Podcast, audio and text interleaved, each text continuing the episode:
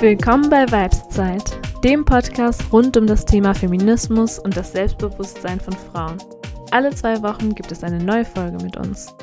In dieser Folge wollen wir mit einer Bekannten von Kamant über Aktivismus und Feminismus in Brasilien reden. Dafür haben wir ihr ein paar Fragen geschickt und ein kleines Interview zusammengestellt. Paloma wird uns gleich mehr von sich erzählen.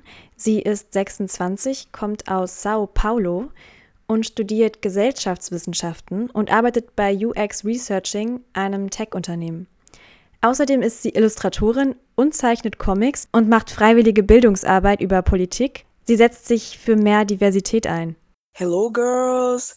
I'm so glad I'm here talking to you and sharing experiences through countries through, cultures. I'm so happy that I'm here. I'm a huge fan, even even if I don't know German, but I'm so glad that you have this platform to talk about feminism and any like gender issues that we need to address, you know. My name is Paloma. I am 26 years old. I am Brazilian. I am currently living in São Paulo. It's a big city here in Brazil. But my hometown, it's a beautiful island in the northeast of Brazil called São Luís. And I'm living here in São Paulo like since I was 22, I think. Yeah. I am studying here social sciences at University of São Paulo. It's one of the best universities in Latin America. And I'm working with UX researching. So for those who doesn't know, um, UX researching it's about the user experiences like to, to research about the user experience of technology. And besides that besides my work i do some volunteering. So i was volunteering last year to teach people about uh, politics and uh, democracy uh, topics because last year that there were elections here in brazil now, I am currently uh, leading a diversity group at the company that I'm working, and we are developing uh, like a, a Black in Tech group, you know, all for Black people, and we are discussing better ways to spread awareness about diversity in the technology field, you know, because here in Brazil, like we are like 54% of the population are Black, but the social inequality is huge here. So, like for like higher jobs, you know, from uh, for example the technology field like there are not so many black people. And of course it bothers me a lot. So i'm trying to talk with the the company to hey let's open more more jobs for only for black people uh, or only for lgbt people and yeah like that that's what i'm trying to do. And besides that i am a illustrator and a comic artist. So in my free time i love to draw and i love to do comics and comic strips about politics or racial issues. And i don't know things that i things that i like. I, I love doing like this comic stories and funny stories you know? And i also like published a, uh, a comic book about our presidential elections in 2018 it was a mess. It was really oh my god like polarized. I think it was like the cold war you know? We had like the commies and we had like the liberals and people were like no we are right. No no we are right. So they they were they weren't seen like the the proposals from the politics you know like they were just like fighting for like ideological things Wir wollen von Paloma wissen, wie sie sich selbst als Feministin sieht und mit welchen Themen sie sich am meisten beschäftigt. Wofür kämpft Paloma? Yeah, yeah, this is a really nice question. So, I am a black feminist, you know, like I really think that of course we are uh, fighting for uh, gender equality. But if you think about women of color, you think that there are many, many issues that we need to address that they are different from from the white women you know like historically think uh, speaking you know so the topics that i'm passionate about is gender equality is education quality. Uh, I was I have a five year experience teaching, and and I was enrolled in many educational projects. I was also working before I used to work in technology field. I used to work with educational projects. So I migrate to technology field just because of the opportunities that that came and because of the pandemic that we really had no jobs so i needed to reinvent myself you know so i fight for for these two things you know like gender equality and uh, education quality. With these two topics i really want to achieve to uh, decrease the the, the social inequality that we have here in Brazil, uh, because we were a colony and we were exploited by the European countries. Sorry, guys, but your ancestors they really did a bad thing. But so it it it left marks, you know. So for example, we uh, for like 500 years we had like slavery as part of the of the economic uh, pyramid you know so for 500 years. It was a long time. So when the the slavery was um, was banished here in brazil they didn't know what to do with this, these people you know the, the the the people that were like kidnapped from their countries basically and then brought here. And they'd like okay so like okay you're free now but we don't care about you. So that's why we we have the, this huge social inequality here in brazil because these people they didn't have uh, an identity they didn't have a job they didn't have a house they didn't have many things. So uh, people starting to go to the sub- suburbs and uh, the places that now we call favelas that are places um, that they are really crowded that the houses they don't have like the quality uh, of like the residential houses in, in downtown and they don't have like basic rights you know like water electricity. So of course i'm not generalizing not all the suburb areas here in brazil are like this but i'm trying to to call the attention that we have many issues because of the social inequality and because our historical background of colonization you know? So yeah i used to work with education because i really believe that education is it's a really I don't know, um, a trigger, you know, to people that they can go further, that they can um, search for better jobs. So I think the education is a like a main tool to people um, increase their their their quality of life you know? So i really believe that and i really fight for that you know? Even if i'm working with technology now uh, i really believe that technology is a way to uh, make it easy to people to find information, to study, to learn things alone. And if, for example, I learned it like all the, the things about the UX, the user experience researching, I learned that alone. And the technology really helped me to do that. But of course, uh, that it's not, it doesn't apply for everybody. So that's why we need to to build projects that really give these opportunities and these tools for people to have like a way to, to have a dream, you know, to dream for a better life. Sie setzt sich für Geschlechtergleichstellung ein und nennt sich Black Feminist. Spannend, dass sie die Unterscheidung zwischen Women of Color bzw. schwarzen und Fra weißen Frauen betont.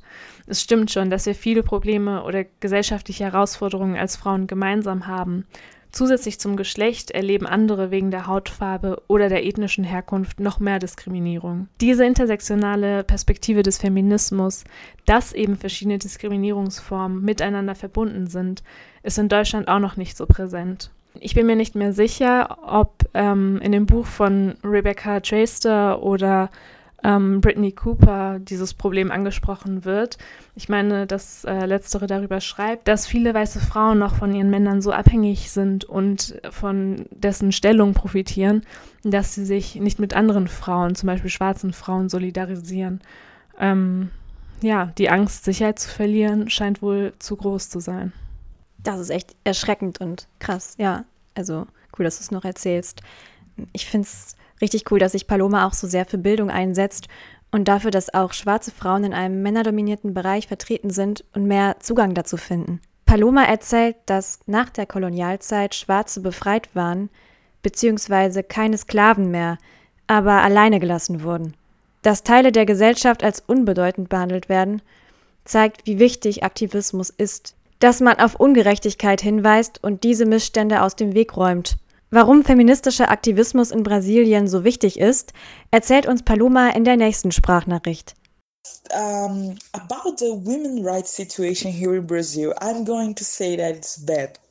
That is really bad. I'm really sorry. I I searched for some data here, and I'm going to to let you know that um, we are uh, the fifth country that most like kill women in the world, and here in Brazil we have a we have a word called feminicídio that it's uh, like a you were murdered because you were women you know? Especially if you are married or we, if you have a partner most of the the cases of of the this kind of murders were caused by their partners. And we have here a law that's called Maria da Penha's law that Maria da Penha was a woman, is a woman, she's still alive, that she was married and then uh, they had a fight, like her and her partner, they had a fight. And then the guy pulled the gun and like shot her, and she, she now she's um, paraplegic. She she can't walk, and so she's she uh, she she's not bad. And then uh, he was not condemned by the justice here in Brazil. So she took it to the to the court to to the Latin America court for human rights. And then they they fought for her.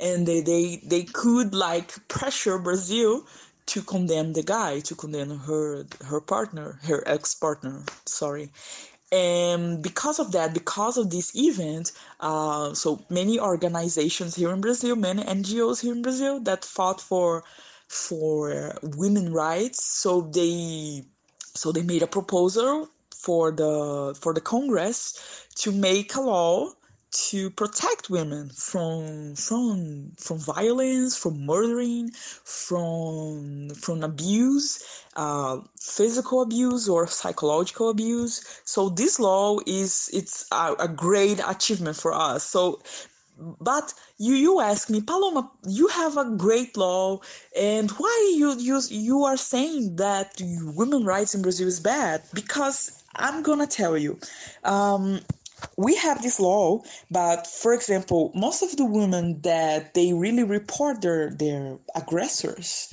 um, most of the men that are like taking these cases, they don't believe.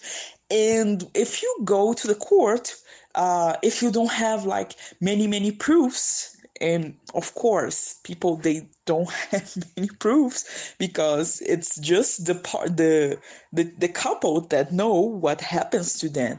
So they i i think that they start to not believe the victim you know? So we have many cases here in brazil of of rape of murdering of uh, violence physical violence that they don't believe the victim. And or they do, they they don't condemn the aggressor. And it, this is really bad you know because if you compare like the the amount of of the cases and the amount of the cases reported you see a huge difference. Because women they are ashamed they are afraid they they are afraid to report. Because one the aggressor can can make a revenge. And two because the authorities like there there's a pos- possibility for them to not believe the victim you know so this is really bad and another data uh, is that um, a woman is a woman is violated, it's abused in every two minutes here in Brazil. So, and this, this is statistics, it's made of the reported cases. So we are not seeing here the cases that they are not reported because they were afraid. So the, the amount of the cases is going to be like bigger and bigger if we go through that. So, um, of course, um, we have many many achievements you know? So for example in the political political field we have like um, an amount of vacancies that they needed to be filled by women. So okay so for deputy for uh, for uh, to to be um, senator or to be i mean uh, there is a there is a position here in Brazil we call vereador. I don't know if it's a, a, position that other countries have, but it's like it's a position. It's the same thing of the deputy, um, but it uh, it's a person that works for the city, for the for the district. You know.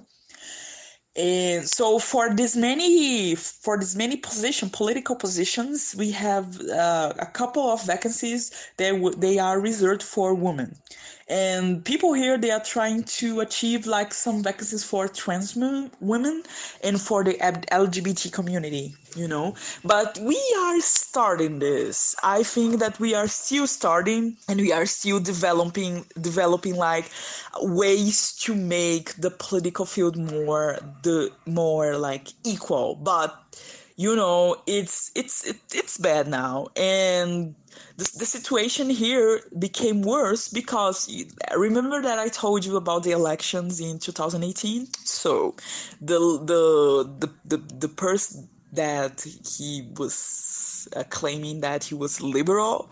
He he won the elections, the presidential elections. Uh, his name is Jair Bolsonaro, and but he has like the same mentality of Trump. You know, like oh, let's not take care about the poor people. Let's not take care about the the LGBT community or the women. Let's just care about the companies and just just care about the economy or whatever, you know. So he doesn't the president here in Brazil, he doesn't care about the social issues and about social inequality you know. For for him he just wants to to make the country rich and he's not succeeding especially in this pandemic you know uh, so yeah that that's why um, many cases uh, especially in this pandemic many cases of domestic abuse domestic violation uh, they are increasing a lot. And the condemnation of these aggressors they are not increasing you know? So we have a problem here. We have a problem. We have like a huge difference between the reports and the condemnations um, that's why we need to fight for that. We need to fight for for uh, people to realize that like if you do that if you beat a woman if you like you you are going to be condemned you know? This is really bad. This is a really bad situation. And if you ask me the root for that of course we are going to say that it's cultural you know that we have a patriarch patriarchal uh, culture very strong here in brazil. So we can say that uh, 100 years ago we were like still living in farms. Uh, I'm, I'm exaggerating here. We we but the culture here it's very like uh there is a word here in brazil called interiorana um, that's from the countryside that remember us about the strong traditions, strong family traditions. But of course, uh, it includes the submission of the woman, and the woman cannot study or cannot work, and she can just go to I don't know to live alone if she marries. So uh, this is not like the whole culture here in Brazil, but we still have some some little things we still have some thinking like coming from this background from this countryside family field background you know and that that's this is really a problematic here you know um, because uh, men they are raised by women. But of course, if you are raised in a patriarchal uh, culture, you are going to reproduce the patriarchal culture to your to your children. So that's why, like many men here in Brazil, they don't realize about this kind of stuff. And of course, I'm saying that there is a movement uh, here that that is like trying to teach people, teach kids, teach especially boys and men about this issue, about patriarchal issues that affects not only women but men too. Men also because they are raised to be strong, they are raised to not have emotions, and this is really bad for them, you know. So we are trying, we are starting to discuss this kind of things, and we are, for example, we have a, a project, uh, a, a bill here uh, going through the the Congress that is to talk about the uh, sex education in schools. And the president, the president, the Jair Bolsonaro, he said that no, this is bad for the kids because they are becoming gay if they learn about gender equality, if they learn about uh, sex education, if they learn about uh, trans people. So why? Why they're gonna become gay? And if even if people become like what's the problem of this man you know like and many people think like him. This is really bad. And if you think about latin america in general it's the same you know. We have bolivia that it's like the the most violent country for women, you know. And for example, I used to live in Colombia for five months. Like, for example, there were no law for domestic violence. So the women there, they were not protected, you know, they are not protected. And if they're going to report, I assume that they're not going to believe, you know, because they are not protected by the law. They're not protected by the, the uh, like some kind of, of uh, public policy, you know.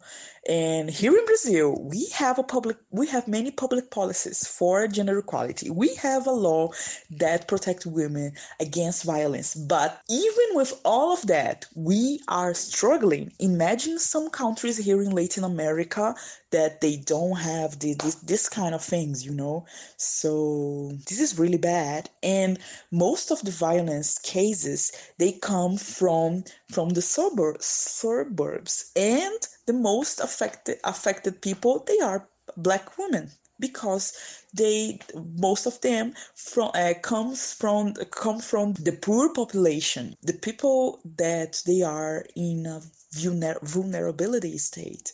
So that's why we need to find to, to fight for for black women because they, they they need more you know they suffer more violence. They are in the bottom of the the social economic pyramid here in Brazil. So that's that's why I consider myself a black feminist and I consider myself working so hard to I don't know to help black women as me, as my mother and all my all my relatives. Erschreckend zu hören, dass so viele Femizide in Brasilien stattfinden. Ein Land mit den fünftmeisten Femiziden. Für alle, die sich fragen, was man unter Femizid versteht, es geht um die Tötung von Frauen und Mädchen einfach und allein aufgrund ihres Geschlechts oder bestimmter Vorstellungen von Weiblichkeit, denen sie nicht entsprechen. Häufig passiert der Mord durch Familienmitglieder oder ihren Ex-Partner. Paloma geht weiter darauf ein, dass viele Fälle geschlechtsbasierter Gewalt oder häuslicher Gewalt überhaupt gar nicht erst gemeldet werden, weil Frauen nicht geglaubt wird oder Täter am Ende doch nicht bestraft werden. Paloma erzählt uns, dass die patriarchalische Kultur in Brasilien stark verbreitet ist. Frauen sind durch starke Traditionen sehr eingeschränkt in ihrem Leben und sollen eher nicht studieren und sich nicht weiterbilden. Aus diesem Grund ist für Paloma Bildungsarbeit so wichtig. Sie will auf die Unterdrückung von Frauen aufmerksam machen und vor allem schwarzen Frauen zu mehr Unabhängigkeit verhelfen. Was hat Paloma eigentlich dazu bewegt, feministisch so aktiv zu sein? Well, the, the feeling that like to act, to do something because of my reality. So I told you that I come from São Luís. It's uh, it's an island in the northeast, but of course I come from the suburbs. I come from the from a, a poor neighborhood in São Luís called Parque Vitória, and there um uh, most of the, the population is black and of course it's poor like me and Um, my mother, she she's a black woman and she was a teacher. She's a teacher, and she worked so hard, so hard. She worked like all day to provide us food, provide us everything that we needed. Of course, my father, he, he was amazing too, uh, but like the the conditions and the opportunities between they between them they were so different so my mother she was living like a total different life from my father. My father he he's a white guy. But even if we they were both poor you know in need like they were living like different lives and between different privileges.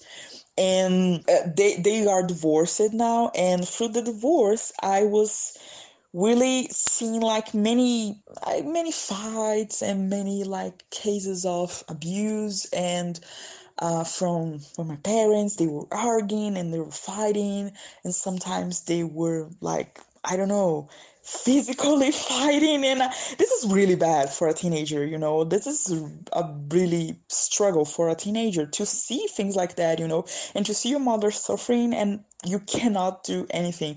And the the worst thing is to see that many other women in my neighborhood and in my ch- in the church that I used to go they were going through the same thing through through the same like domestic violence and lack of, of job opportunities lack of opportunities in general you know. My mother she was privileged to go to the university but all of her friends they could not have this this this opportunity. Um, they just like became pregnant early and they raised their kids and they sometimes they could not work because they they needed to take care of the kids and then they they be, became dependent like financially emotionally of their partners. And then when they suffer like violence the domestic violence they cannot do anything because they they have nowhere to go and they don't have any support from other people from their families and even if they say like oh that this my partner he's an aggressor people won't believe you. People will oh no you're exaggerating. He's a nice guy because it happens to my mother. It happens to her. And then i was looking all this situation I said, I'm going to change my destiny. I don't want to be here. I don't want to be like married early. I don't want to be pregnant like early, this early, you know, because my mother, she had me with 22 and I'm 26 now and I'm still in university, you know, and like she, in she had me, um, like as an adult and other friends, um, I have some friends that they had kids with 16, 15 years old. So this is this is a really bad situation, you know. And I really wanted to change my destiny. So I so I started to study and then I started to to apply for university outside of my, my city. And then I'm here in Sao Paulo and I'm studying and the volunteerism. I think it's a way to retribute, retribute, you know, to give back to the community what I've learned and what I have achieved for myself, you know, because, uh, I know the reality. I know what is to be underprivileged and I know what is to be what is to be a black woman with lack of opportunities, you know. And I really want like my my goal for my life is to to help black women to achieve their dreams, to achieve their careers, to achieve their jobs, to be independent, you know. And of course, they can have family, they can have kids, but I really wish that many women like don't depend financially or emotionally from their partners you know because this is really bad. This is really uh, making uh, an opportunity you know and like making a cage for them if they suffer suffer any kind of violence Oh yeah, I I became active since I I, I was a little. Um, I I am Mormon. I am Christian, and in my church we all we always used to to do like some volunteer work, some um, social projects, um, ca- campaigns to the community, to vaccination, or to clean the beaches, or to uh, reform schools. So things like that, you know, and I used to to work a lot the the my work there, my community work, and then when I moved to to to São Paulo, I started to to think that okay, so I wanna do volunteer work, but I need to study more about public policies. I really want to to know more how to make a difference in an effective way because of, of course i can for example in this pandemic people are asking a lot like from fundraisings to help people to buy food to buy medicines things like that. And of course i'm helping if i can. And but this doesn't solve the problem you know? You have to to to, to get the problem by the roots. That it's a public policy uh, to help people in need in this pandemic. And then I started to to to make courses, make some uh, to join some groups, act, uh, active activist groups. Sorry about my English. And I started to to learn more from people how they make difference. So how they pro- uh, propose a project for the government, for the mayor, and for for the Congress. You know, and I started to like before i used to think that oh the government is shit and i don't want to work for the government but now um, i i have some experience experience with ngos and i think that it's okay to work with the government you know because the government here in brazil it's the, the it's the main uh, institution that can help people in need. So that's why we need to to apply for pro- some projects, to apply for some public policies, to watch closely some councils that discuss about gender equality, racial equality, and um, social assistance for people in need. So that's why I I started to to be enrolled in some volunteerism. So so such as um, political education, such as fi- uh, finding better jobs. So I I I'm working right now as a mentor, uh, as a volunteer mentor to help uh, Black women to find jobs, to find jobs in technology. So I revise their their resumes. I talk to them about how to do a, a good interviews and how to apply for jobs and which which kind of companies they could uh, reach to to to see if there's any job opportunity for them. And i really want to expand more and more in my work you know. I really want to to work uh, someday um, with an institution that really um, apply some educational projects, especially for a career, for better education, or for the university opportunities for, for Black people, especially Black people, or people, un- underprivileged people here in Brazil in general, you know.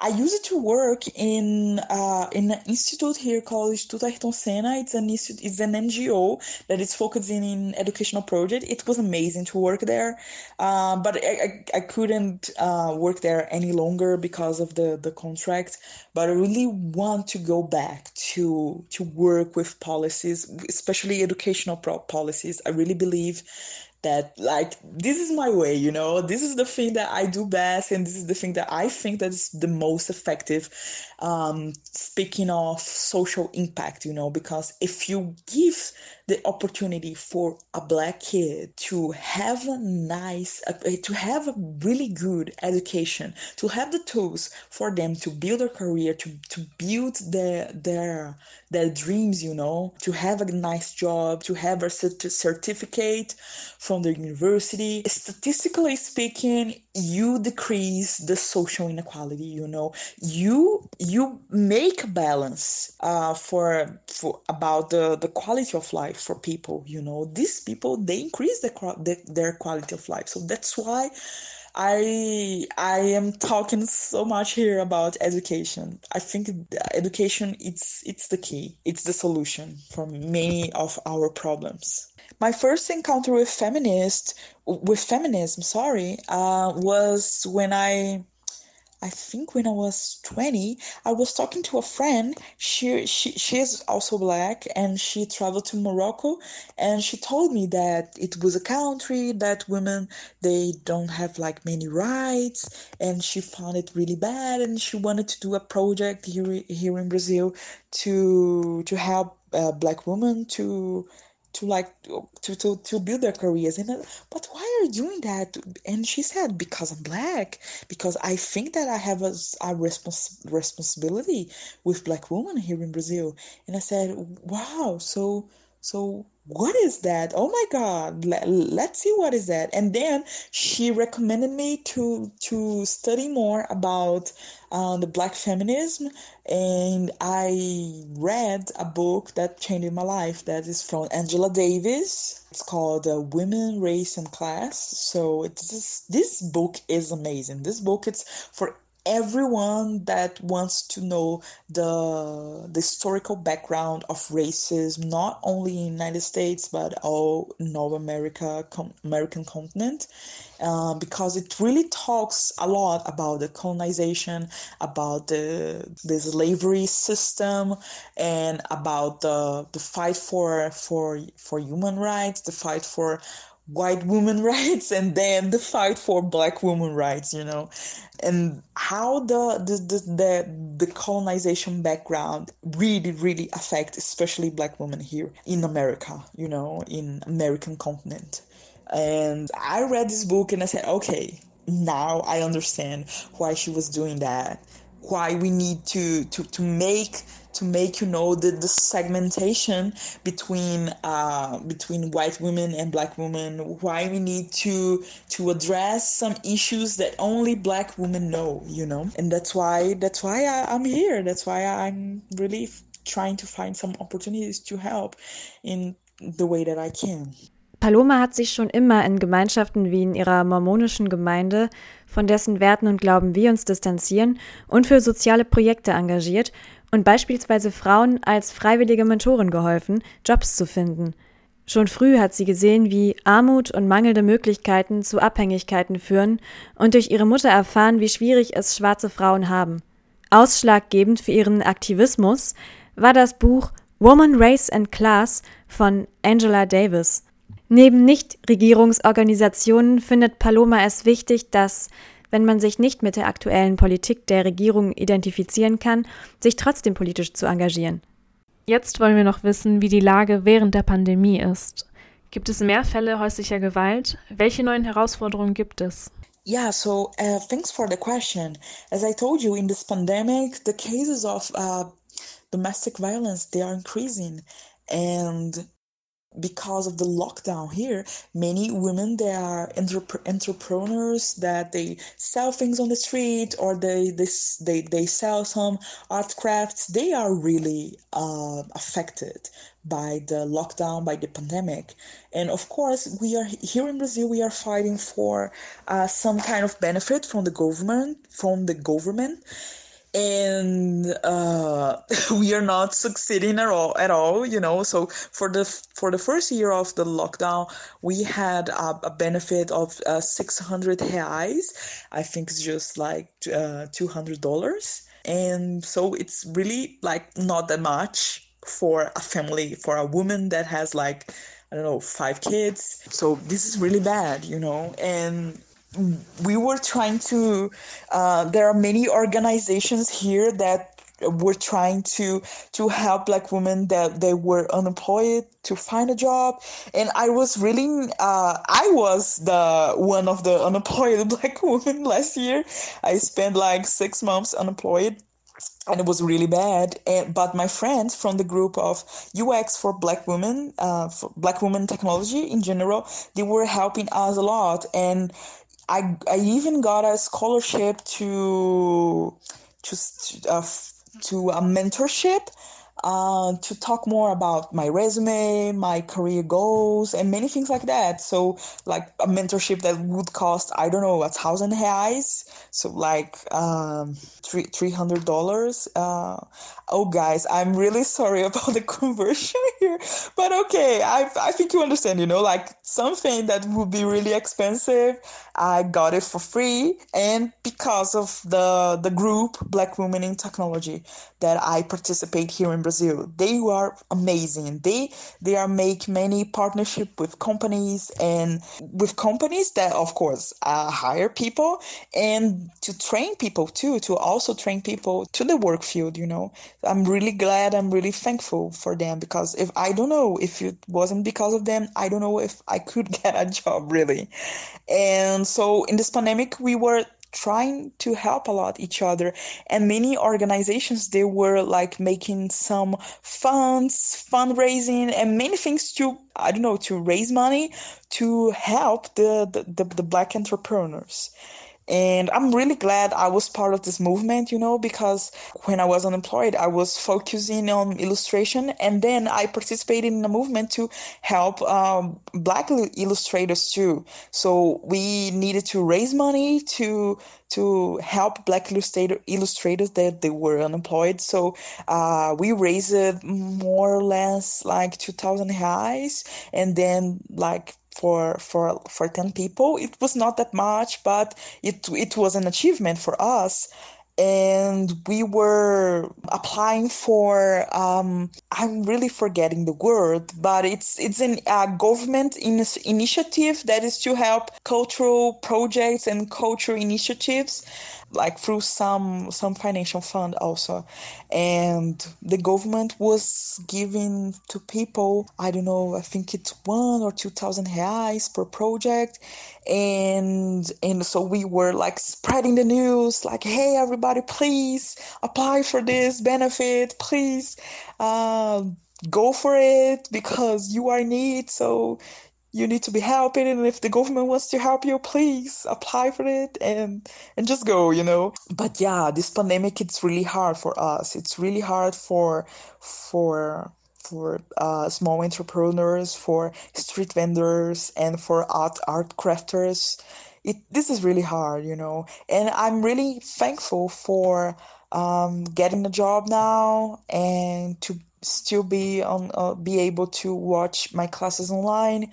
But i i feel really bad. I feel really that i need to do something uh, to to to help people in need you know in this pandemic. There is, there is going to be an opportunity. That the US embassy are going to to to give to people that if they ha- have some projects for for helping black women in this pandemic. Uh, we should apply our project and receive a grant to to make this project happen. So i'm really thinking to to apply to make a project to apply because i really think like this is my responsibility like not not just because of my citizen brazilian citizen but because i am black woman. And i i know the the reality to be underprivileged and to not be able to do something because you can't do. You don't have the tools you don't have the, the network you don't have the knowledge to do. So that's why i i'm really like willing to learn more about uh, public policies to learn more about how how this how the, the, the ngos and, and, many social projects work you know because i really want to be part of that part of this social change that we are really trying to do you know here in, in brazil to achieve more and more uh, gender equality and I'm so thankful, guys, for this opportunity to talk here. And please, guys, if you want to follow me on social media, I am on LinkedIn. Uh, you can find me as Ana Paloma Silva. And in Instagram, uh, my illustration Instagram, you can find me as um, Apalomart. Apalomart, things, something like that. You know, you can put in the in the description of this podcast and I'm really thankful. Thank you so much. If, if you have any doubts, please um, talk to me. I love to know more and more people, and I love to to share experience with you guys. Wenn ihr Fragen an Paloma habt, könnt ihr euch an sie auf Instagram wenden. Ihren Namen verlinken wir euch in der Beschreibung. Ja, das war wieder Vibeszeit. Vielen Dank fürs Zuhören. Wir hoffen, es hat euch gefallen und ihr seid in zwei Wochen wieder dabei, wenn wir über das Thema Emotionen sprechen werden. Hinterlasst uns gerne eine Bewertung auf iTunes. Wir freuen uns. Ciao!